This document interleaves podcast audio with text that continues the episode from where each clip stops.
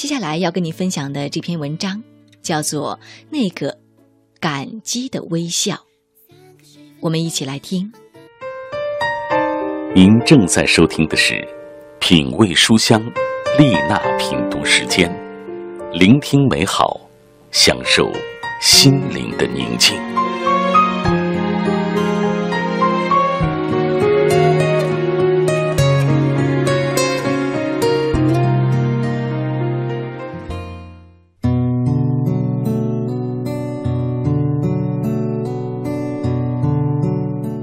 是我在北漂的时候，去一家网络公司上班。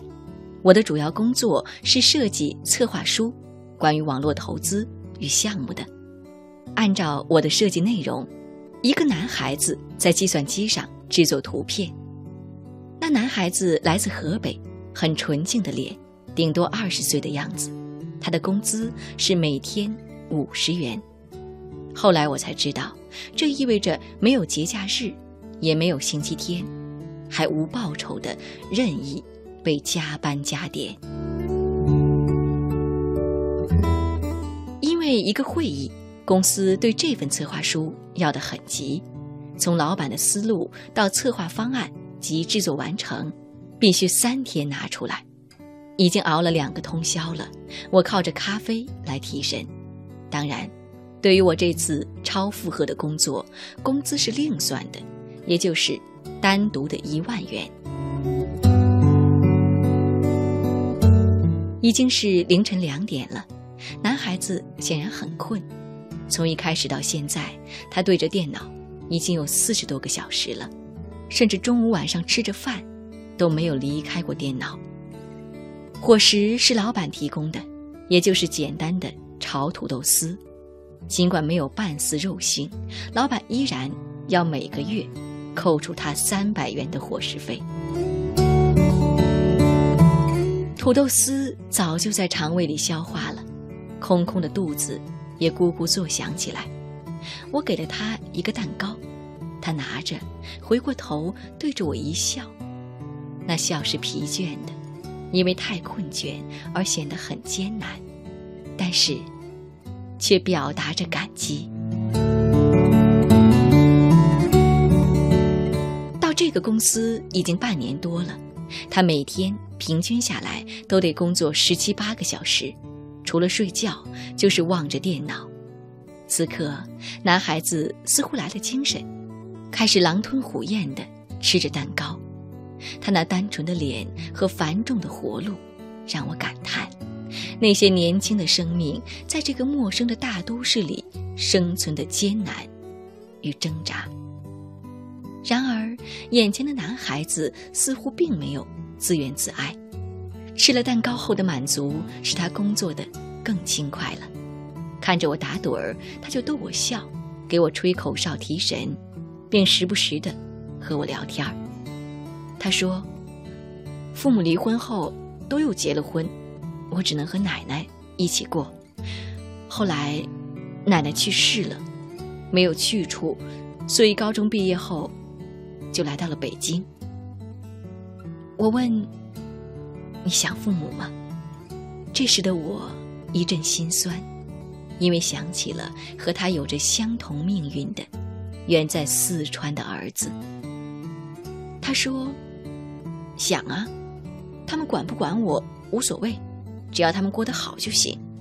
等我挣了钱，再回去看他们，给他们买礼物。”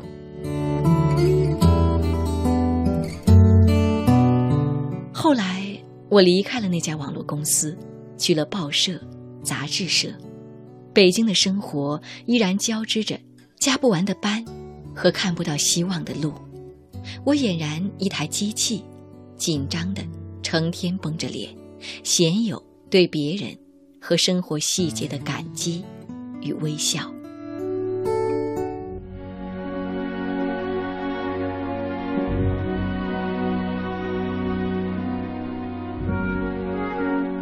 回到四川老家后，北京的记忆很是模糊了，倒是这个加着夜班、熬得通红的眼、拿着蛋糕冲着我微笑的男孩子很是清晰。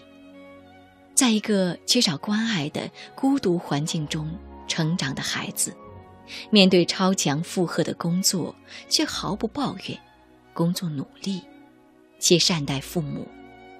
我相信，他一定会从一个青涩的男孩子，成长为一个顶天立地的男子汉的。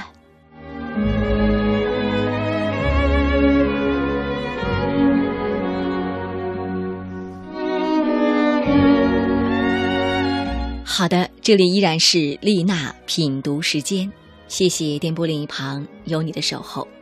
刚才跟你分享的这篇文章叫做《那个感激的微笑》。